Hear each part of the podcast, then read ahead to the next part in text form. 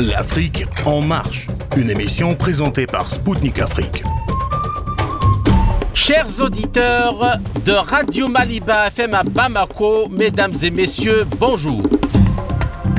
Je m'appelle Kamal Louad, je suis journaliste correspondant à Radio Spoutnik Afrique et animateur de l'émission L'Afrique en marche. Mon invité aujourd'hui est Sébastien Pérémoni, expert de l'Afrique et auteur du livre Voir l'Afrique avec les yeux du futur. Avec lui, nous analyserons le système et les objectifs de l'aide publique française au développement en direction des pays africains. Soucieux de revoir la politique africaine de la France, Emmanuel Macron a remis en cause l'un de ses piliers, l'aide publique au développement gérée par l'Agence française du développement. Pour éviter la répétition de l'histoire, il existe une autre voie que nous poursuivons désormais depuis six ans. Une autre voie qui consiste à ne pas réduire l'Afrique à un terrain de compétition ou de rente et à considérer les pays africains comme des partenaires avec qui nous avons des intérêts et des responsabilités partagées. Et au fond, de bâtir une nouvelle relation équilibrée, réciproque et responsable. Et le deuxième grand changement que nous allons faire, c'est passer d'une logique d'aide à une logique d'investissement solidaire et partenarial. Cela s'est passé fin février, quelques jours avant sa tournée qualifiée de ratée dans quelques pays africains, notamment la République démocratique du Congo. L'aide française est en hausse progressive et a atteint 12,4 milliards d'euros en 2020, à son plus haut niveau historique selon un bilan officiel. Néanmoins, malgré toutes ces décennies, d'aide au développement, les pays de la zone franc CFA, tout comme ceux de la CDAO, sont parmi les plus pauvres au monde. Alors, l'aide au développement française, comme tout autre d'ailleurs, n'apporte-t-elle pas les changements et les avancées économiques à travers les fonds venus? Alors, euh, pourquoi justement elle n'apporte pas les changements à travers les fonds venus de pays étrangers ou d'organismes internationaux? Par ailleurs, étant elle-même surendettée, d'où la France tire-t-elle les fonds qu'elle alloue à l'aide publique au développement en Afrique et comparé à à ce qu'elle prend à l'Afrique via le système du franc CFA et l'exploitation des matières premières, peut-on vraiment parler de la générosité de la métropole envers ses anciennes colonies? A tout de suite sur les ondes de Maliba FM à Bamako. Pour commencer cette première partie de notre émission, j'aimerais vous faire écouter quelques déclarations de chefs d'État et de premiers ministres et ministres français concernant le système du franc CFA. On oublie seulement une chose, c'est qu'une grande partie de l'argent qui est dans notre porte-monnaie vient précisément de l'exploitation depuis des siècles de l'Afrique. Pas uniquement, mais beaucoup viennent de l'exploitation de l'Afrique. Alors, euh, il, faut euh, avoir un petit peu de bon sens, je ne dis pas de générosité, de bon sens, euh, de justice, pour rendre aux Africains, je dirais, ce qu'on leur a pris, d'autant que c'est nécessaire si l'on veut éviter les pires convulsions ou difficultés avec les conséquences politiques que ça comporte euh, dans le prochain avenir. C'était Jacques Chirac, quelques mois avant son décès. Selon l'ex-premier ministre français Édouard Balladur, le franc CFA a été dévalué en 1994 à l'instigation de la France parce qu'il nous a semblé que c'était la meilleure formule pour aider ces pays dans leur développement. Monsieur Balladur ajoute à juste titre que la monnaie n'est pas un sujet technique mais politique qui touche à la souveraineté et à l'indépendance des nations. Également, la déclaration du Premier ministre français Lionel Jospin à Dakar en décembre 1993 est assez éclairante sur l'adoncement du franc CFA à l'euro. L'euro dit-il, facilitera le commerce et les investissements. Avec le renforcement du rôle de l'euro comme monnaie de réserve internationale, les exportations de matières des pays de la zone franc CFA seront progressivement libellées en euros et deviendront ainsi moins tributaires des fluctuations du dollar. Concernant l'obligation de dépôt des réserves de change, Christine Lagarde, ministre de l'économie et des finances, a affirmé le 3 mai 2010 à Jeune Afrique qu'historiquement, l'obligation était de 65%. Elle est de 50% pour les deux zones économiques depuis 2005. En contrepartie, il y a une garantie de convertibilité que l'on accepte d'honorer. J'ai le plaisir de recevoir Monsieur Sébastien Peremoni, membre de l'Institut Schiller en France, expert de l'Afrique et auteur du livre L'Afrique avec les yeux du futur. Donc, Monsieur Peremoni, bonjour. Bonjour à vous et merci de votre invitation. Bien. Alors, ma première question, euh, que pensez-vous de la déclaration de Macron au Gabon d'abord, où il dit qu'il a l'intention de mettre fin, ou où le système de la France-Afrique est terminé, et la question de l'aide publique française au développement et aux pays africains? Eh ben Macron, quelque part, a raison quand il dit que c'est bientôt la fin de la France-Afrique, sauf que le problème, c'est que c'est pas lui, euh, Monsieur Macron, euh, qui va mettre fin à cette France-Afrique. La politique actuelle de la France et celle en particulier de Monsieur Macron est dans la droite lignée euh, de la politique France-africaine euh, depuis les années 60. Donc, mais la France-Afrique, en effet, va bien se terminer, mais non pas grâce à Emmanuel Macron, mais grâce à la jeunesse africaine grâce à la jeunesse africaine qui aujourd'hui se mobilise. D'ailleurs, vous l'avez dit, cette tournée de Monsieur Macron en Afrique a été ratée parce que la bonne nouvelle, c'est que plus personne n'écoute la France en Afrique.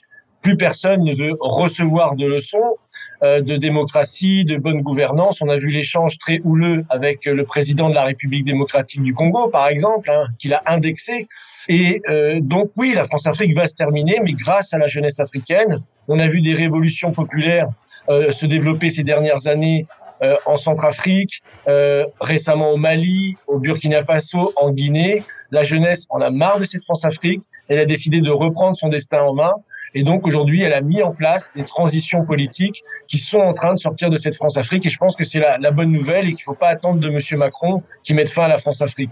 Et concernant cette aide au, au développement euh... Alors l'aide au développement, c'est une histoire. Faut, faut reprendre l'histoire. En fait, ça commence le 24 octobre 1970, euh, si vous voulez, quand l'UNESCO euh, décide de manière tout à fait unilatérale, hein, l'UNESCO, les, les institutions internationales décide que chaque pays de l'OCDE doit consacrer, à l'époque c'était 0,3, 0,4, 0,5% de son PNB au développement de l'Afrique. Donc ça veut dire quoi? C'est le début du néocolonialisme. Parce qu'il y a eu la période des indépendances dans les années 60, où sont arrivés en effet des leaders charismatiques, Modibo Keta, Sékou Touré, euh, Nkrumah et bien d'autres, et donc qui eux ont réellement développé des politiques euh, de développement, de grands projets euh, et, et, de mise en place d'un vrai, vrai développement industriel. Et pour contrecarrer ça, la France et l'Occident, de manière plus générale, a mis deux choses en place. Des coups d'État. C'est une période dans les années 60 où il y a eu énormément de coups d'État en Afrique pour mettre en place des marionnettes euh, et même jusque dans les années 80 avec Thomas Sankara par exemple, euh, qui a été assassiné en 86.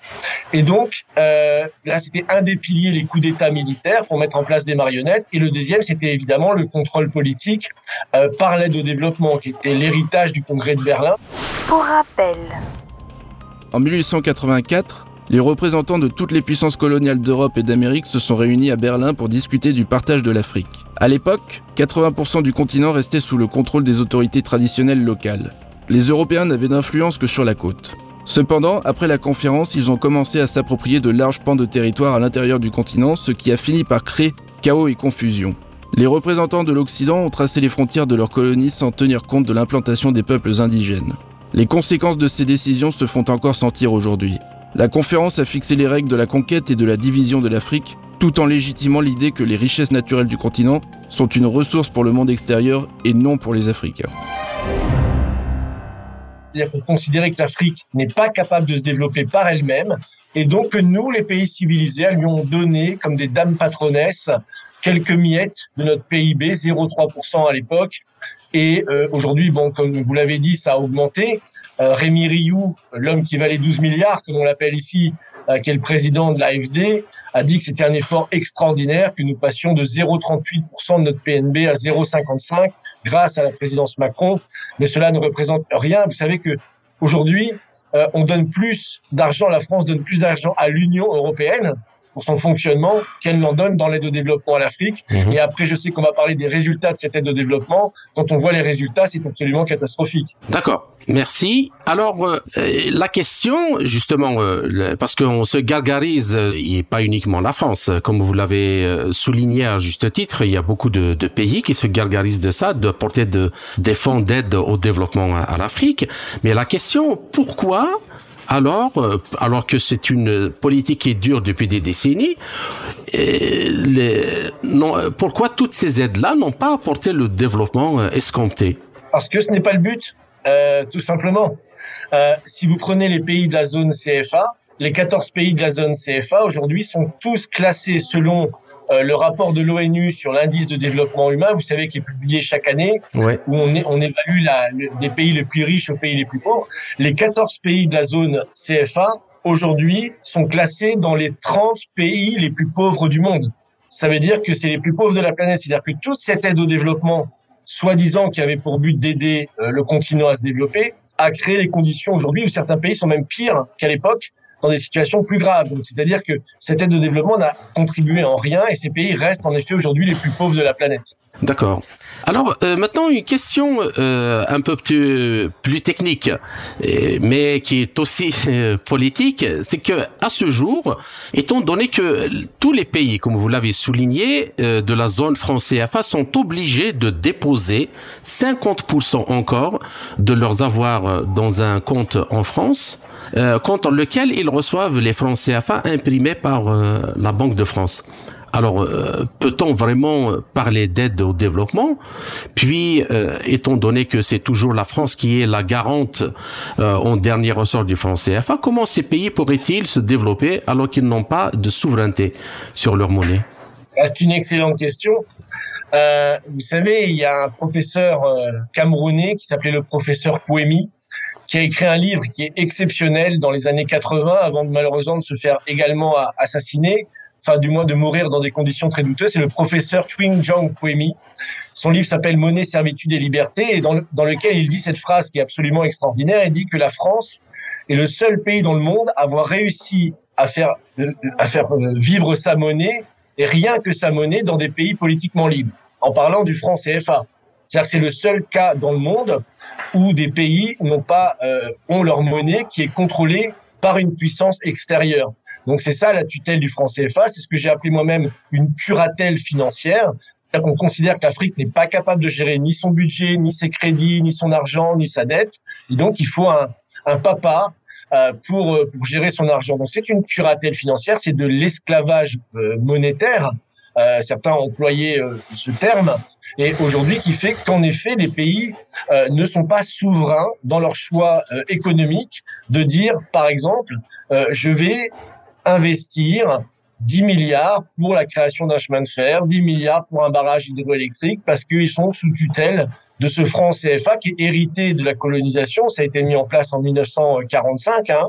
Mhm. Euh, et aujourd'hui, justement, c'est toujours ce système qui perdure et que je pense que si Macron euh, était sérieux quand il dit qu'il veut mettre fin à la, la France-Afrique, euh, la première chose, ce serait de, de faire euh, cette réforme monétaire, c'est-à-dire de mettre fin au franc CFA directement et de redonner la capacité aux États africains de gérer leur propre argent. Euh, merci. Et, et une autre ques- question, donc euh, toujours dans le même sens, des experts africains. Je crois que c'est ce- le, le, le- c'est l'expert euh, que vous venez de, enfin il en fait partie, euh, dénonce le fait que les réserves en devises des pays membres de la zone franc CFA donc euh, qui sont déposées à- la Banque de France, en fait, qui sont déposées donc à la Banque de France et que la Banque de France met dans des comptes rémunérés et que selon eux, ce sont les intérêts empochés euh, qui alimentent euh, le fonds des aides publiques entre guillemets au développement et parfois même des dettes octroyées à ces pays par leur propre argent, C'est-à-dire en en prenant de leur propre argent et on les endette avec leur propre argent. Alors, euh, qu'en pensez-vous et, et de quelle dette au développement peut-on vraiment parler dans ce cas? Oui, tout à fait. Ben, on appelle ça les comptes d'opération qui ont été euh, euh, dénoncés par le professeur Nicolas Agboou en France, qui avait écrit un, un livre très important sur le sujet. C'est-à-dire que euh, on obligeait les pays, en effet, au début c'était 100% de leur devise qui était rapatriée sur les comptes d'opération. Ouais. Alors, au fur et à mesure du temps, euh, ça a diminué, etc. Euh, dernièrement, euh, Monsieur Macron et Monsieur Ouattara ont annoncé, vous savez, cette fameuse réforme de l'éco. D'ailleurs, ils l'ont décidé de manière unilatérale, sans en parler à personne. Ça a fait flop, mais où l'idée, c'était justement de mettre fin à ce système des comptes d'opération. Donc, ce n'est toujours pas le cas.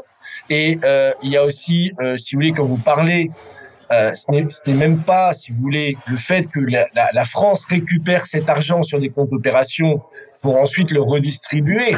Euh, c'est bien plus grave que ça. C'est-à-dire que le néocolonialisme, on dit qu'on fait de l'aide au développement, 0,5% de notre PIB. Mais en fait, combien prend-on à l'Afrique chaque année? Exactement. Vous savez qu'il y a trois fois la superficie de l'Allemagne en Afrique, euh, si vous voulez, de terres et de forêts, etc., qui est possédée par des multinationales et en particulier françaises, Louis Dreyfus, Bolloré avec les forêts du Cameroun, du Gabon, euh, etc. Donc euh, l'or du Mali, euh, l'uranium du Niger. C'est-à-dire que ça fait absolument 60 ans euh, dit qu'on fait de l'aide au développement, alors que pour quelques milliards qu'on donne, on en récupère 10 à 20 fois plus. Donc c'est là, il est là le vrai scandale. Le vrai scandale, il est dans ce néocolonialisme de pillage systématique et systémique des richesses de l'Afrique qui l'ont empêché elle-même de pouvoir se développer. Et comme je l'ai dit, la mise en place de, dirigeants un petit peu euh, corrompus et, qui, qui, ont joué le jeu justement jusqu'aux dernières révolutions qu'on a vu dernièrement apparaître, qui petit à petit est en train de faire tomber ces, ces, marionnettes euh, qui euh, jouaient le jeu de cette France-Afrique. Bien. Alors, une autre question. Donc, étant donné que le franc CFA est toujours adossé avec une valeur fixe, c'est 1 euro euh, égal à 657 francs CFA. Donc, c'est une, le franc CFA est adossé à l'euro. Et ce n'est pas seulement la France, donc dans ce cas-là, puisque du moment qu'il est adossé à l'euro, qui profite du pillage de l'Afrique, mais toute l'Union européenne. Donc, et euh, la chute de l'euro dans le sillage de la crise ukrainienne, nous avons très bien vu que, contrairement euh, à ce que l'on pouvait penser, à tout ce que ceux qui disaient que le fait que le, le fonds CFA soit à l'euro va donner une stabilité financière à ces pays, en réalité, les pays africains sont ceux qui ont subi les plus graves répercussions inflationnistes qui ont fait sauter les, les prix des, des, des denrées alimentaires. Mais non seulement ça, puisque les dettes sont euh, libellées en dollars, euh, la chute d'environ 40% a fait, fait exploser les dettes de 40%. Donc pourquoi les Européens continuent-ils appuyer euh, ainsi les richesses des pays africains et euh, pourquoi on finalement euh, on parle de, de, de, la pauvreté qui provoque l'émigration vers le nord mais euh, quand on voit ça ben on peut se dire que les Africains ne demandent que que ce qu'on leur fiche la paix pour pour rester chez eux. Tout à fait mais mais vous savez, c'est encore une fois, c'est ça qu'on appelle le néocolonialisme. Ce n'est pas juste un mot, c'est pas juste une théorie. Euh, le but euh, si vous voulez, des politiques qui ont été menées par la France, par les États-Unis, par la Grande-Bretagne et maintenant par l'Union européenne, a été une politique, si vous voulez, malthusienne, une politique de réduction de la population d'Afrique, une politique de non-développement volontaire, une politique de pillage des matières premières. Pour rappel, le malthusianisme est une théorie démographique élaborée à la fin du XVIIIe siècle par le scientifique anglais Thomas Malthus. Selon cette théorie, la croissance de la population dépasse de loin la croissance de la production alimentaire, ce qui conduira inévitablement à la famine. Les disciples modernes de Malthus ont mis l'accent sur la nécessité de freiner la fécondité de diverses manières. La destruction de l'institution familiale et la promotion de diverses déviations s'inscrivent parfaitement dans l'idéologie du malthusianisme, qui est devenu l'un des outils idéologiques du néocolonialisme et ça continue euh, jusqu'à aujourd'hui. Euh, si on prend l'histoire du franc CFA, euh, prenons un calcul simple. Vous savez, à l'époque, un, un franc français, c'était 50 francs CFA. Bon, vous pouviez acheter un ananas, par exemple, avec ça. Ensuite, la France a décidé de manière unilatérale de dévaluer. Vous vous rappelez la grande dévaluation de 1994. Voilà. Donc, du jour au lendemain, sans que personne ne soit prévenu, avec un franc français, valait 100 francs CFA. Donc, deux ananas. Donc, c'est-à-dire, rien n'avait changé à part la dévaluation monétaire, mais la France, au lieu d'avoir un ananas, pour le même prix, avait deux ananas. Et après, on est passé à l'euro. Donc, un euro, c'était 656 francs CFA, et là, c'était 12 ananas. voyez? Donc c'est-à-dire que c'est une le franc CFA euh, adossé au franc français puis à l'euro est une pompe aspirant des matières premières justement à des prix extrêmement faibles euh, justement pour alimenter les marchés européens. Donc c'est une politique monétaire. Vous savez, c'est pas par hasard euh, que Pouemi encore une fois appelé le Fonds monétaire international le fonds de misère instantanée en dénonçant ces politiques qui étaient explicitement des politiques de pillage, d'endettement, d'esclavage par la dette et d'endettement pour le pillage des matières premières et des ressources. Et c'est malheureusement, il faut le dire, c'est toujours la politique actuelle de l'Union européenne. Euh, Là-dessus, rien n'a changé. Et euh, au début de notre entretien, vous avez dit que la jeunesse euh, africaine, euh, elle ce n'est pas le, c'est elle l'espoir dans le changement, mais ce n'est pas le, les politiques, qu'ils soient européens ou peut-être même, on peut dire même africains, mais c'est la jeunesse elle-même. Je crois que vous avez fait pas mal de tournées déjà pour écrire votre livre, l'Afrique avec les yeux du futur. Vous pouvez nous le montrer, s'il vous plaît, comme ça, qui... qui pourrait intéresser beaucoup de tenez-le euh, du bas, du bas s'il vous plaît, du bas comme ça, voilà. Voir l'Afrique avec les yeux du futur. Euh, alors, pouvez-vous nous dire justement, euh, parce qu'on on essaye dans les médias mainstream de toujours minimiser ce mouvement populaire, notamment de la jeunesse, qui revendique la souveraineté à leur pays, sans pour autant être développer une animosité ou une haine contre les, les autres pays, mais seulement avoir le droit à se développer dans la dignité. Est-ce que vous pouvez nous dire ce qui se passe euh, donc moi j'ai eu la, oui en effet j'ai eu la chance d'aller dans, dans, dans, plusieurs pays, euh, à peu près huit je crois en Afrique euh, pour différentes occasions et différentes conférences. Le plus intéressant, je dirais que c'est quand je suis allé au Mali. Il y a maintenant deux ans, en janvier 2021, où j'ai pu justement participer à des manifestations sur place avec la jeunesse africaine, avec la jeunesse malienne, en tant que Français. Donc, ce qui montre déjà, ils, ils nous avaient invités euh, là-bas en tant que gilet jaune, euh, puisqu'ils voyaient que finalement les gilets jaunes et le combat des Africains, quelque part, se rejoignaient contre cette, cette, cette dans ce combat contre l'oligarchie financière qui finalement appauvrit tout le monde. Appauvrit bien entendu l'Afrique, mais appauvrit ici en France, d'où le mouvement des Gilets jaunes qui était sorti de cette euh, paupérisation de notre système euh, social en France. Donc on avait été invité là-bas, on avait fait de nombreuses conférences de presse, justement, pour montrer que le, la question n'était pas d'être anti-français. La question n'est pas là mais elle est anti-France-Afrique, anti cette politique justement de pillage systématique. Et c'est ça que les jeunes aujourd'hui revendiquent, revendiquent leur souveraineté. Euh, ils veulent être le maître de leur destin, ils veulent, ils veulent du développement euh, et ils ne veulent plus être soumis à cette politique france-africaine. Et ça, c'est très très intéressant euh, de voir que justement, contrairement à ce que vous disiez des médias qui sont anti-français, pas du tout. Euh, ils sont ils sont pour leur souveraineté et le problème, c'est que c'est la France aujourd'hui qui les empêche de l'obtenir. D'accord. Et, et, et est-ce que vous pouvez nous dire un peu le, un mot sur l'ampleur euh, de ça? Est-ce qu'il y a beaucoup de jeunes qui adhèrent euh, à ces mouvements-là ou, euh, ou ce sont des mouvements sporadiques, comme on, essaie de les dire manipulés par les Russes, tantôt manipulés par les Chinois euh, Ils sont dans un jeu d'influence. De, Qu'est-ce que vous avez à dire par rapport à ça? Ça fait partie du, si vous voulez, du, du narratif, comme on dit maintenant de, de l'Occident. Euh, c'est l'Occident est en faillite. Euh, L'Occident est un empire qui, qui, se meurt. Euh, Aujourd'hui, il n'a plus que la guerre pour, euh, pour survivre et le pillage. Et donc non, prenons encore une fois l'exemple du Mali. C'est des, des, c'est des vraies révolutions populaires. Vous savez qu'en France, on considère ce qui s'est passé au Mali, en Centrafrique, au Burkina Faso ou en Guinée comme des coups d'État militaires. On voit, on voit pas ça comme des révolutions populaires et j'insiste là-dessus. Moi qui ai été sur place, on a affaire à des vraies révolutions populaires, des dizaines de milliers de jeunes au Mali qui ont fait le déplacement vers la place de l'indépendance, qui a plus, ont, ont demandé au président de partir, euh, président qui s'appelait IBK à l'époque, Ibrahim Boubacar Keita, donc qui était justement une de ces marionnettes de la France-Afrique, lui ont demandé de partir justement pour changer la politique de leur pays, pour retrouver cette souveraineté. Donc c'était vraiment une mobilisation très importante. Il y a eu deux soulèvements puisque au moment où il y a eu le premier soulèvement, si vous vous rappelez, la France est intervenue pour imposer des gens de la société civile qui étaient plutôt favorables. Donc malheureusement, ça n'a pas plu à cette jeunesse. Elle s'est relevée et donc à, à demander euh, un nouveau, euh, une nouvelle transition. Mais euh, non, tout ça n'est pas manipulé par, par les Russes ou par les Chinois. On le voit, il y a un mouvement très fort actuellement au Sénégal également.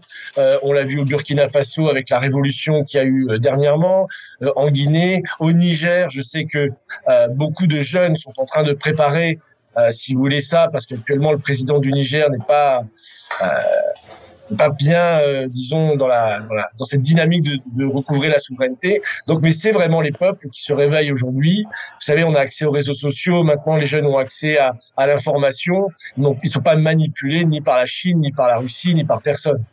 Euh, D'accord. Et juste une dernière question avant la fin de cette première partie. Est-ce que est-ce que cette jeunesse-là, justement, euh, elle est consciente euh, de l'enjeu économique pour asseoir la souveraineté, notamment monétaire, c'est-à-dire pour ne pas refaire les, erreurs du passé, euh, les mêmes erreurs au lendemain des indépendances ben, je pense que, que oui, vous savez, la référence au Mali, c'est Modibo Keïta.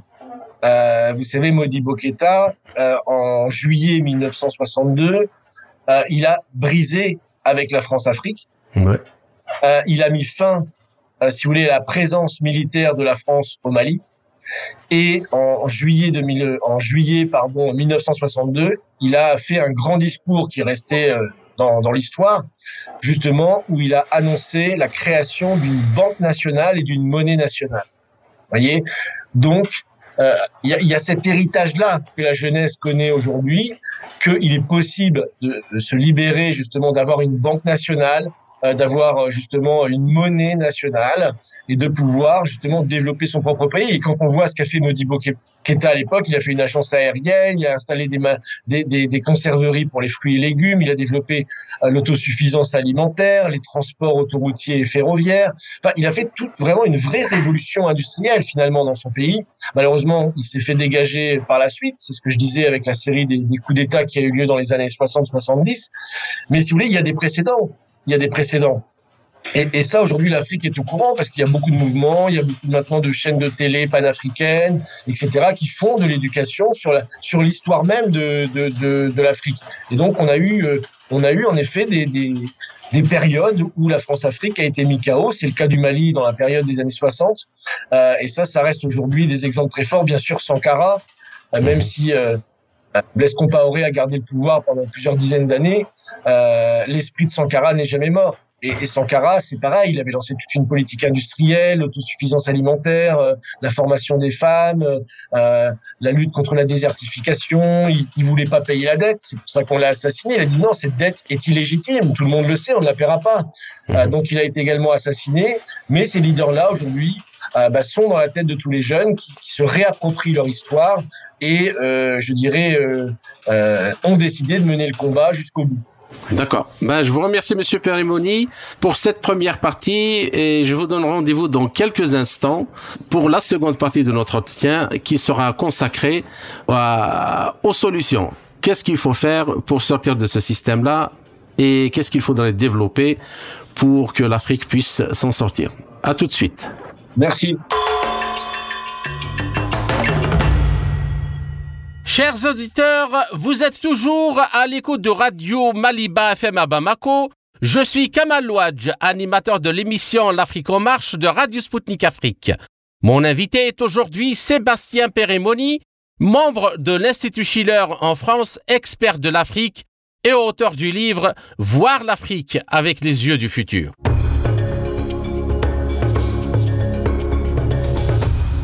Je suis Kamal Louadj, animateur de l'émission L'Afrique en marche de Radio Sputnik Afrique. Bienvenue à ceux qui viennent de nous rejoindre pour la seconde partie de notre émission sur les ondes de Radio Maliba FM.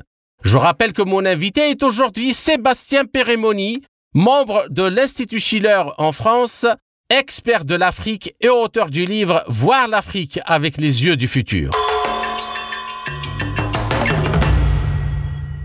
Monsieur Sébastien Perimoni, euh, merci pour votre patience pour cette seconde partie de notre entretien qui sera consacré aux solutions et sur les modalités de changement de système pour que l'Afrique puisse s'en sortir.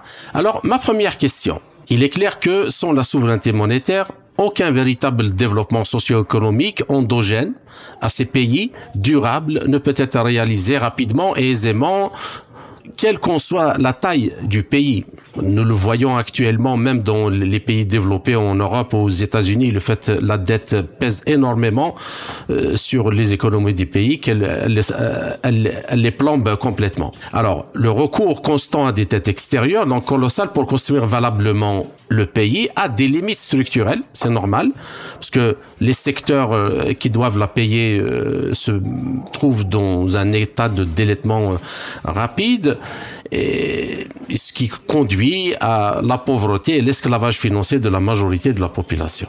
Alors la question, aussi, après plus de 60 ans d'indépendance, euh, n'est-il pas temps de sortir du système du franc CFA pour donner aux pays africains euh, emprisonnés par ce système les moyens de leur développement? Et comment faire pour en sortir? Bah, d'abord, je voudrais commencer par citer Modibo Keïta, comme j'en ai parlé euh, précédemment. Euh, dans son discours, justement, il a inauguré euh, la banque, la banque nationale. il disait ceci. Il disait quand nous remontons dans le temps, l'histoire nous enseigne que le pouvoir politique s'accompagne toujours et nécessairement du droit régalien de battre monnaie que le pouvoir monétaire est inséparable de la souveraineté nationale, qui en est le complément indispensable, l'attribut essentiel. Pouvoir politique et pouvoir monétaire ne sont, ne sont donc à dire vrai que les aspects complémentaires d'une seule et même réalité, la souveraineté nationale. Donc ça, c'était Modibo Keïta en 1962. Donc on n'a rien inventé. Mmh. Donc parle pas de, il n'y a pas 60 ans d'indépendance, il y a 60 ans de néocolonialisme. Parce que si en effet les pays africains ne sortent pas du franc CFA, si on prend les exemples de l'Afrique francophone, ils ne seront jamais souverains. Et c'est intéressant parce que dans mon livre euh, Voir l'Afrique avec les yeux du futur, euh, je consacre euh, le premier chapitre justement à, à, à la question du crédit hamiltonien. C'est-à-dire, est-ce que vous avez déjà entendu la Chine euh, aller quémander euh, des millions au FMI pour faire 20 000 kilomètres de chemin de fer moderne comme ils ont fait, la station spatiale internationale, des mhm. robots sur Mars ou sur la Lune? Non, on n'a jamais vu ça. Est-ce que vous croyez que les États-Unis euh, vont quémander au FMI ou ailleurs? Non. Hein. donc l'Afrique, il n'y a pas de raison que l'Afrique ne fasse pas cette révolution, c'est-à-dire cette révolution monétaire. Et donc Hamilton, juste pour le situer, euh, c'était le premier secrétaire au Trésor américain au moment où les États-Unis étaient encore plutôt pas mal, euh, parce qu'ils avaient fait tomber l'Empire britannique. Et à l'époque, dans les colonies britanniques, il est interdit de faire des manufactures, des industries, c'est simplement des, des, réservoirs de matières premières et de main-d'œuvre pas chère, l'esclavage, c'est parti. Et donc, les révolutionnaires américains et en particulier, Alexander Hamilton dit voilà, on va mettre KO cet empire britannique et euh, on va faire une révolution monétaire. Donc il fait, il écrit trois textes sur le crédit, sur la Banque nationale et sur les manufactures. Et il développe ce qu'on appelle aujourd'hui le système de crédit productif public, c'est-à-dire un système où un État a le droit, comme le disait Modibo Keïta, l'attribut essentiel de battre monnaie pour investir de l'argent à long terme, à faible taux d'intérêt pour justement aménager son territoire, développer des manufactures, etc. Donc c'est ce que j'explique euh, dans le premier chapitre de mon livre, c'est que l'Afrique doit faire cette révolution hamiltonienne, faire tomber cet empire. C'est juste, juste, juste pour euh, comme précision pour nos, nos auditeurs. Est-ce que c'est ça que vous appelez la Banque nationale euh, versus la banque centrale. Parce qu'en général, généralement, beaucoup de gens confondent sur le fait de, de créer la monnaie fiduciaire, euh, d'imprimer les billets ou, ou de, de, de, fabriquer les pièces, et le fait de créer la monnaie, la création monétaire. Est-ce que vous, vous pouvez nous détailler ça un peu? Oui, simplement, là, je parle bien de banque nationale. D'ailleurs, on vit dans un monde de banques centrales indépendantes. Et vous savez, je dirais même, pour faire un petit peu sur le ton de la blague, que franc, CFA et euro, c'est le même combat. Aujourd'hui, nous, on est allé se mobiliser, on se mobilise contre l'euro parce que l'euro est également une, une, monnaie que nous ne contrôlons pas. C'est contrôlé par une banque centrale indépendante qui gère notre budget, notre crédit, etc. Tout comme nous, on le fait avec le franc CFA. Donc là, je parle bien du. C'est pour ça que c'est, faut être précis. Que développe Hamilton, c'est une banque nationale de crédit productif public. C'est-à-dire, c'est une institution d'État qui permet de créer de l'argent mais pas de l'argent juste pour créer de l'argent, de l'argent pour l'investir euh, dans des domaines productifs. C'est pour ça qu'on parle de crédit productif. Et cet argent, on va mettre par exemple euh, 10 milliards sur 10 ans pour faire un chemin de fer euh, qui va aller de de, de Lille à Marseille, par exemple, ou de Ouagadougou à Abidjan. Et euh, c'est par la rentabilité de ce projet qu'on va pouvoir au fur et à mesure éliminer le crédit qui a été initié au départ. Il faut faire des investissements productifs dans le sens où ça doit rapporter plus que plus d'argent que ce que ça a coûté à la base, si on ne veut pas s'endetter en, en, effet. Mais c'est pourquoi une des, une des pourquoi l'Afrique est endettée, c'est justement elle n'a pas ce développement des infrastructures, elle n'a pas l'énergie, elle n'a pas l'eau, elle n'a pas tout ça. Alors c'est ça qui lui rapporterait de l'argent et développerait sa productivité. Mais mais il y a, certains qui vont vous dire, Monsieur Perimoni, que c'est un système qui sera vachement inflationniste, alors que euh, au moment à ce moment-là, déjà en ce moment on souffre d'une hyperinflation. Non, parce si vous rajoutez ce système d'impression monétaire, vous allez faire exploser l'économie. C'est considérer que les gens sont stupides. Euh, parce que le système hyperinflationniste aujourd'hui, c'est exactement ce dans quoi on est depuis 60 ans, avec le système des banques centrales qui ont émis euh, des, quantités euh, astronomiques. Vous savez, les États-Unis, la Banque centrale européenne, prenons plutôt la Banque centrale européenne, elle a émis 4500 milliards d'euros depuis la crise de 2008. Donc 4500 milliards. Où est passé cet argent? C'est juste pour sauver les, les, actifs toxiques des banques. Il n'est pas dans l'hôpital, il n'est pas dans les infrastructures, il n'est pas dans, la, dans le social, il n'est pas dans... Non, il est dans les banques, dans la spéculation. Et donc c'est ce système de spéculation qui est le système inflationniste. Alors que le système de crédit productif public, comme développé par Hamilton, si vous voulez, c'est investir dans des infrastructures. C'est pas créer de l'argent juste pour créer de l'argent. C'est créer de l'argent pour des projets. Et en ça, c'est pas du tout inflationniste parce que c'est justement ce qui rapporte de la richesse nationale. Voilà, prenez par exemple. Vous voulez dire qu'il y a, y a vous voulez dire qu'il y a un effet autobloquant euh, de l'inflation puisque l'argent qui est créé correspond à, un développement dans la réalité et des richesses réelles et pas de la spéculation financière comme on la connaît depuis des années. Et est-ce que c'est ce, ce, système Est-ce que c'est ce train? Oui, allez-y. L'exemple du train au Kenya, euh, ils ont fait ce train, ça a coûté certes de l'argent à la base, c'est un investissement, mais ça, ça, ça a permis d'avoir deux points de plus du PIB, ça a créé plus de 25 000 emplois, des nouvelles infrastructures, du développement, et ça a rapporté beaucoup plus que ça que ce que ça a coûté. Pareil pour le doublement du canal de Suez. Euh, on, on, dit toujours que c'est des projets pharaoniques, mais non, c'est des projets qui sont pas très chers et qui rapportent souvent deux, trois, quatre fois plus que ce qu'ils ont coûté. Si on pense bien entendu à long terme, pas à court terme. Aujourd'hui, toute la pensée financière, elle est à court terme. Il faut gagner le maximum tout de suite. C'est cette économie-là qui a créé l'hyperinflation. D'accord. Et est-ce que c'est ce système-là justement qui a fait des États-Unis la première puissance industrielle du monde? Oui, bien sûr. C'est le système de crédit productif public euh, dans le sens euh, hamiltonien euh, puisque la, enfin, il y a eu plusieurs périodes aux États-Unis. Il y a eu la création de la réserve fédérale, la fameuse Federal Reserve, qui elle est à moitié indépendante. C'est-à-dire que la Banque centrale européenne, elle est totalement indépendante. C'est-à-dire les États français ne peuvent pas dire à la Banque centrale européenne créer tant d'argent pour tel projet.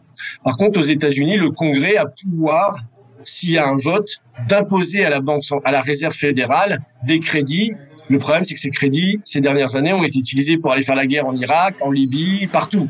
Mais c'est bien qu'il y a ce droit régalien de créer de la monnaie pour un projet. D'accord. L'idée est arrivée. Alors maintenant, passons à la seconde question. Donc, euh, à ce jour, les pays africains souffrent du manque d'infrastructures de base, comme vous voulez de, de, le souligner à juste titre, de systèmes de santé viables et d'un système d'éducation et de recherche scientifique et technologique performant. À votre avis, par quel côté prendre ce problème et comment faire pour rattraper le retard dans ces domaines bah, Moi, je suis de ceux qui, comme je l'ai dit, je vois l'Afrique avec les yeux du futur. On a fait le tour des, problèmes. Euh, et justement, tout le but de mon livre, c'est de, de montrer que les solutions sont en train de se mettre en place. Et ça, dans de nombreux pays. Euh, prenons plusieurs exemples. Vous avez le programme de l'agenda 2063 euh, de l'Union africaine, qui a pour but de relier toutes les capitales africaines entre elles par des trains à grande vitesse. Bon, ça paraissait inconcevable il y a encore 10 ou 15 ans. Euh, aujourd'hui, ce programme a commencé. On a parlé du train entre Nairobi et Mombasa, entre Djibouti et Addis Abeba, euh, entre Kaduna et Abuja au, au, Nigeria. Vous avez, vous avez tout un ensemble de projets qui sont en train de se mettre en place et qui vont permettre d'accélérer le processus de développement et d'industrialisation de, de l'Afrique. Vous avez des pays qui sont certes plus en avance que d'autres. Euh, donc ça, c'est vrai, il y a un petit peu un, décalage dans le temps, mais je dirais que la dynamique, elle est, elle est déjà là. Euh, il y a beaucoup, euh, par exemple, il faut savoir que ce que j'explique encore une fois dans mon livre, il y a par exemple 16 pays d'Afrique qui ont déjà lancé leurs propres satellites. euh, fabriqués chez eux par leurs ingénieurs, etc. Pour rappel. Officiellement, le premier satellite africain a été égyptien. Il a été construit et lancé par l'Agence spatiale européenne pour le compte de l'Égypte en 1998. L'année suivante, un satellite conçu et construit par l'Université d'Afrique du Sud a été mis en orbite. En 2002 et 2003, des satellites algériens et nigérians, puis ghanéens, kenyans, rwandais et autres ont été lancés dans l'espace. En octobre 2022, un satellite de télécommunication angolais a été envoyé dans l'espace depuis Baïkonour. Par ailleurs, en 2021, la Russie et la Tunisie ont signé un accord de coopération sur l'exploration spatiale. Selon ce document, la première femme astronaute africaine pourrait s'envoler en mars 2024. Elle sera originaire de Tunisie. J'ai eu la chance de voir les, les essais du satellite angolais euh, lorsque j'étais à Luanda. Euh, j'ai pu tenir le, le satellite dans, dans, ma main et maintenant il est dans l'espace et ça a été réalisé entièrement par les ingénieurs et, et les élèves justement de, du pays. Mhm. Et donc ça, euh, si vous voulez, il y a 16 pays qui ont lancé leur satellite. Le dernier, c'est le Botswana, l'Ouganda, le Zimbabwe, la Tunisie, même l'île Maurice a lancé son propre satellite. Oui, la Tunisie, c'est avec le... Euh, c'est juste une petite parenthèse euh, pour enrichir un peu vos, votre réponse. La Tunisie, c'est la société Telnet euh, et qui a fait un accord avec la Russie sur la, la fabrication 100% tunisienne d'une constellation de 30 satellites euh, mm. de communication et de couverture de d'internet dans les zones d'ombre, ce qu'ils appellent les zones d'ombre. Oui.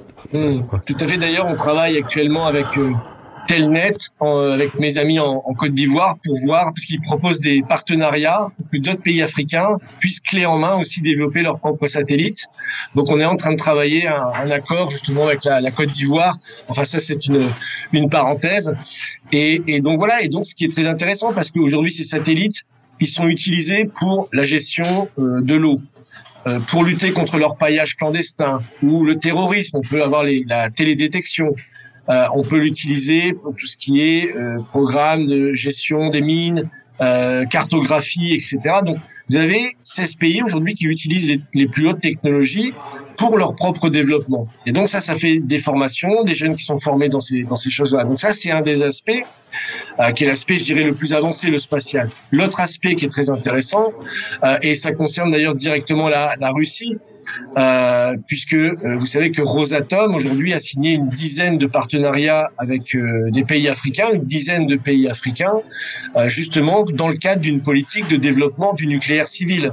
Mhm. Donc ça c'est très intéressant. Ils ont ouvert un centre de recherche sur le nucléaire au Rwanda récemment et ils sont en train de construire, ce sera la la, la, grande surprise, c'est que la prochaine centrale nucléaire africaine va être construite en Égypte. Pour l'instant, il y en a qu'en Afrique du Sud. Hein. Et euh, donc, on va avoir aussi une révolution du nucléaire en quelques années en Afrique, parce que justement, la Russie a décidé de, de faire des partenariats euh, tout clé en main, pareil. Donc ils fabriquent, ils forment, ils fabriquent, ils produisent, ils gèrent, mais avec le transfert de technologies et de compétences. Et donc la, la centrale d'El Daba en Égypte, je pense qu'elle elle verra le jour d'ici peut-être une dizaine d'années, si, si tout se passe bien. Pour rappel. L'un des principaux sujets qui seront activement discutés lors du deuxième sommet Russie-Afrique à Saint-Pétersbourg en juillet de cette année doit être la participation de la Russie au virage décisif du continent africain vers l'énergie et les technologies nucléaires. La société russe Rosatom joue un rôle important dans ce processus. Son premier grand projet en Afrique est la mise en place de la centrale nucléaire d'El Daba en Égypte. Elle est construite à 300 km au nord-ouest du Caire. L'entreprise publique russe installera 4 unités de la centrale jusqu'en 2028 et fournira du combustible nucléaire, assurera des services de formation du personnel et effectuera des travaux d'entretien et de réparation. Le contrat prévoit également la construction du premier module de stockage du combustible nucléaire usé d'ici 2028. L'Égypte estime que la centrale atteindra sa pleine capacité en 2030. Le premier lot d'équipements à long terme destiné à El Daba sera livré au pays à la fin du mois de mars. Euh, mais le Ghana, le Kenya, euh, l'Ouganda, enfin tous ces pays ont déjà euh, des programmes de nucléaire civil développés avec Rosatom, puisque Rosatom, enfin la Russie en particulier, a été le premier à, à réaliser une barge, euh, barge mini réacteur nucléaire sous forme de barge, c'est-à-dire qu'on peut la mettre le long de la côte euh, pour amener C'est les centrales flottantes. Centrales flottantes. Et d'ailleurs, on voit les Américains et les, et les, Européens en train de courir derrière en disant, bah, Monsieur Macron lui-même, il faut faire des small modular reactors, donc des petits réacteurs modulaires, pour rattraper notre retard, parce que sinon c'est encore la Russie et la Chine qui vont nous passer devant. donc on a, on a, je dirais, une barge de retard sur cette question-là.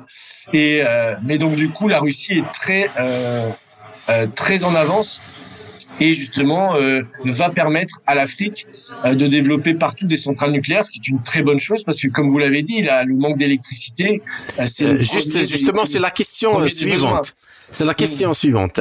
Donc, on est bien d'accord que pour qu'il y ait un développement de l'agriculture, de l'industrie, les pays africains ont besoin de beaucoup d'eau chose qui fait défaut à pas mal et qui est même source de tensions et de guerres, comme euh, dans le, les, les, alentours du bassin du lac Tchad, et, et ont besoin aussi de beaucoup d'énergie et en urgence. Donc, le 20e, c'est dans ce contexte, donc le 20e euh, ou la 20e, excusez-moi, édition du Salon international de l'énergie et du pétrole en Afrique, pas a démarré mardi 7 mars à Dakar sous la présidence de la ministre sénégalaise du pétrole et des énergies, Aïssatou Sophie Gladima. Donc, dans cette, euh, dans son, euh, son allocution, elle dit que un Africain consomme en moyenne un vingtième de ce que consomme un Européen et un trentième de ce que consomme un Américain en énergie moins de la moitié de la population d'Afrique subsaharienne a accès à l'électricité, taux ramené donc euh, à moins de 20% pour les populations euh, rurales. Donc, alors que l'Afrique, comme vous l'avez déjà souligné, euh, a des possibilités quand même énormes pour l'hydroélectricité. Alors, moi, ma question, comment faire pour résoudre ce problème épineux sans lequel ces pays ne pourront pas réaliser le moindre développement agricole ou industriel? Et une question très importante parce que qu'on est en train de vendre aux Africains, c'est celle, euh, c'est l'idée d'investir dans les énergies renouvelables euh, comme euh, l'éolien, le solaire. Est-ce que vous pensez que c'est une bonne option? Non, non, non. D'ailleurs, il y a il y a la ministre d'Afrique du Sud. Il y a, vous savez, il y a eu la COP récemment à en Égypte. Hein. Et donc, euh, il y avait eu beaucoup de résistance, justement, des pays du Sud, et en particulier de l'Afrique, parce que le, le, narratif de dire, voilà, on va vous donner, vous savez, on avait promis 100 milliards à l'Afrique pour qu'elle ne se développe pas. On lui avait dit, voilà, on vous donne 100 milliards, comme ça vous vous développez pas, vous n'allez pas émettre de dioxyde de carbone et de, de, gaz à effet de serre, et vous allez contribuer justement à, à, à réduire la température mondiale. Donc là, on rigole puisque l'Afrique euh, ne contribue en rien aujourd'hui à cette soi-disant euh, soi-disant réchauffement climatique. Donc euh, bien sûr qu'il y a une rébellion par rapport à ça. Donc après on leur a dit oui mais développer des panneaux solaires, des éoliennes, il y a eu le projet Desertec qu'on a présenté, Power Africa d'Obama, le plan Borlo, enfin bref on a sorti toute une série de, de choses mais avec aucune intention de les, de les développer. Et de toute façon faut être clair, euh, avec l'Afrique, euh, en Afrique, c'est pas avec le solaire et les éoliennes qui pourront avoir suffisamment d'énergie. Donc il faut le nucléaire, c'est ce que j'ai dit précédemment. Il faut développer des politiques de nucléaire civil partout sur le sur le continent. Et il faut mettre en place un ensemble de projets. Euh, prenons le projet du bassin du lac Tchad que vous avez mentionné. Il y a un projet très intéressant pour lequel l'Institut Schiller se bat depuis plus d'une trentaine d'années, qui s'appelle le projet Transaqua, euh, qui est le projet justement pour revitaliser le, le lac Tchad faire un canal de 2400 km qui va jusque dans, à l'est du bassin du Congo où il y a des eaux en, quantité abondante qui ne sont pas utilisées, qui, qui, sont, qui vont dans la mer, et donc de faire tout un corridor fluvial de développement qui va de l'est du bassin du Congo euh, jusqu'au Tchad, passant par la Centrafrique. Et là, il y a des dénivelés qui permettent de construire trois, quatre euh, euh, barrages hydroélectriques justement pour fournir de l'électricité à l'ensemble de la région qui en manque cruellement. Il n'y a pas, il y a pas d'électricité, très peu au Tchad, très peu dans ces pays-là. Maintenant, il y en a en Éthiopie. Ils ont fait leur grand barrage, donc ça c'est une bonne nouvelle. Mais euh, ce projet Transaqua, c'est-à-dire le long de ce canal de 2400 km, on pourrait avoir plusieurs barrages hydroélectriques justement qui permettent de fournir l'électricité à l'ensemble de la région et en plus de revitaliser le lac qui a perdu 80% de sa superficie, d'où les conflits, d'où la pauvreté. Vous savez, il y a plus de 5 millions de personnes déplacées dans cette région. Mhm. C'est un des scandales humanitaires les plus importants de la planète. 5 millions de personnes euh, qui sont déplacées et ceux qui à restent... Cause, à cause de la sécheresse. À cause de, de la disparition du lac et de l'avancée du désert. Mhm. Et donc, Ce projet est fondamental parce qu'il pourrait faire euh, revivre toute la région. Et le long de ce canal, on pourrait faire 50 à 70 000 kilomètres carrés euh, justement de, de terre totalement irriguée, justement, pour euh, créer un poumon vert et faire un grenier alimentaire pour l'ensemble de l'Afrique. Donc ces projets-là existent, ce projet Transaqua existe. L'UNESCO, toutes les institutions internationales n'ont jamais voulu le financer. Et juste pour l'anecdote, puisque j'ai eu la chance d'être euh, au Tchad en 2010, il y avait Kadhafi qui était présent d'ailleurs, qui voulait soutenir avec à l'époque Idriss Déby et d'autres ce projet. Euh, bon, on sait, on sait ce qui est arrivé à Kadhafi par la suite. Mais euh, si vous voulez, euh, à l'époque, il y avait cette volonté d'aller dans ce sens. Et c'est les institutions internationales qui ont empêché ce projet en disant que c'était un projet pharaonique, alors que 2400 kilomètres, c'est rien du tout, puisque en France, vous voyez, la France, qui est trois fois plus petit que le Tchad, euh, on a 10 000 kilomètres de canaux. Donc, on ne fasse pas croire que là-bas, c'est un projet pharaonique. C'est une blague. Donc, il y a tous ces, vous savez, il y a tous ces arguments des ONG qui veulent pas le développement des pipelines, ils veulent pas le développement des barrages. Vous avez cette, toute cette galaxie, si vous voulez, d'ONG qui est contrôlée en grande partie par l'oligarchie financière. Ça passe par WWF, Greenpeace, tous ces gens qui se battent pour que l'Afrique ne se développe pas, qui sont contre le nucléaire, contre les barrages, euh, pour créer des zones, si vous voulez, des zones humides partout pour qu'il n'y ait pas de développement. Et donc il y a un vrai combat idéologique entre cette oligarchie malthusienne et, son, et ses relais écologiques, euh, écologistes et ONG, et les, les, gens qui veulent se battre. Donc des projets comme ça, il y en a plein en Afrique. Vous avez le Transaqua, mais vous avez aussi le projet euh, des lacs Fagibine au Mali. Vous savez qu'on peut irriguer c'est au nord, au nord-ouest de Tombouctou. Vous avez cinq lacs, pareil, qui sont un peu en perdition. Et Kadhafi, à l'époque encore, avait lancé le projet Mali-Bia pour Mali et Libye, donc un projet commun avec le Mali, pour irriguer un million d'hectares de terre, pour créer justement, euh, de créer le, grenier alimentaire pour toute l'Afrique de l'Ouest. Donc malheureusement, ce projet n'a pas abouti. On le sait parce que l'OTAN et la France ont décidé d'assassiner Kadhafi, mais euh, ces projets existent et, et ce projet-là pourrait mettre fin définitivement à l'insécurité alimentaire dans la région qui touche plus de 30 millions de personnes. D'accord. Bon, une dernière question, Monsieur Peremoni, pour euh, cet euh, entretien très passionnant, euh, je dois l'avouer. donc, dans votre livre, Voir l'Afrique avec les yeux du futur, d'ailleurs, je vous demanderai encore de le montrer, s'il vous plaît, à nos auditeurs, Voir l'Afrique avec les yeux du futur, que j'ai pu lire en format PDF. Je m'excuse, je ne peux pas le, le montrer à mes, à nos auditeurs.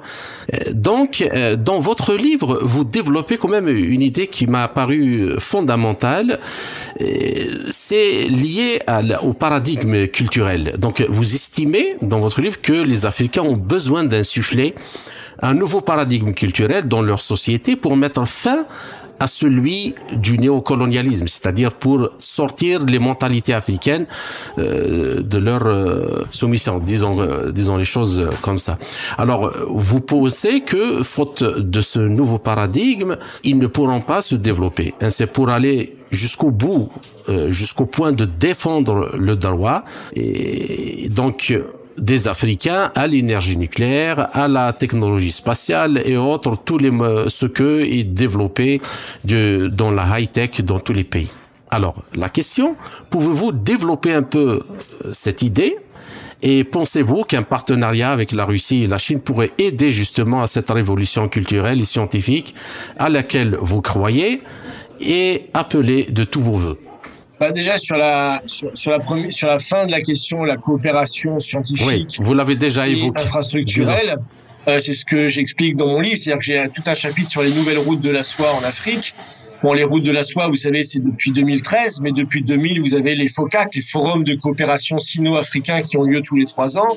Et quand on regarde le bilan euh, de la coopération entre la Chine et l'Afrique, il est extraordinaire. Il est extraordinaire. C'est des milliers de kilomètres de routes, de voies ferrées, des ports, des, des, des, des aéroports, des, des ponts. Enfin, il y, a, il y a, énormément déjà de choses et c'est ça que souvent on ne voit pas en Europe.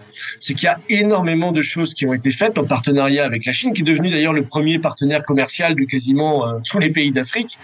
Euh, voilà. Et euh, également la Russie, qui avait d'ailleurs bon, historiquement participé aux luttes pour les indépendances. Euh, pour libérer l'Afrique justement du colonialisme occidental. Et aujourd'hui, comme je l'ai dit, travaille avec beaucoup de pays, plus d'une dizaine en tout cas dans le domaine dans le domaine de la coopération scientifique autour du nucléaire et aussi, il faut le dire, dans le domaine de la sécurité et du militaire, avec avec d'autres. On le voit, les, les accords de partenariat qui ont été faits avec le Mali. Donc c'est très positif parce que vous savez, les accords de coopération militaire ou monétaire qui avaient été faits entre la France et les anciennes colonies, c'est que c'était des accords, mais les Africains n'avaient pas le droit à leur monnaie et ils n'avaient pas le droit d'avoir d'armée. Donc, euh, allez vous défendre euh, comme ça. Donc, ce que ce que propose la Russie aujourd'hui, par exemple dans le domaine militaire, c'est de fournir les moyens logistiques et de formation pour que les pays puissent développer leur propre armée et pas ne pas justement dire c'est nous qui allons venir vous sauver. Donc c'est un partenariat qui est complètement euh, différent et qui évidemment attire de plus en plus euh, de pays. Je sais que Cameroun a signé des accords aussi avec la Russie et, le Congo prochainement. Enfin il y a il y a beaucoup de, de, de dynamique euh, vers ça. Donc ça c'est la première chose. après je pense que sur la question culturelle ça peut jamais venir de, de l'extérieur. Euh, vous savez, la Chine est très fière de sa, de sa culture. Euh, euh, les, les, les, jeunes, on les forme à leur civilisation, à l'histoire de leur civilisation, ce qu'ils ont apporté au monde.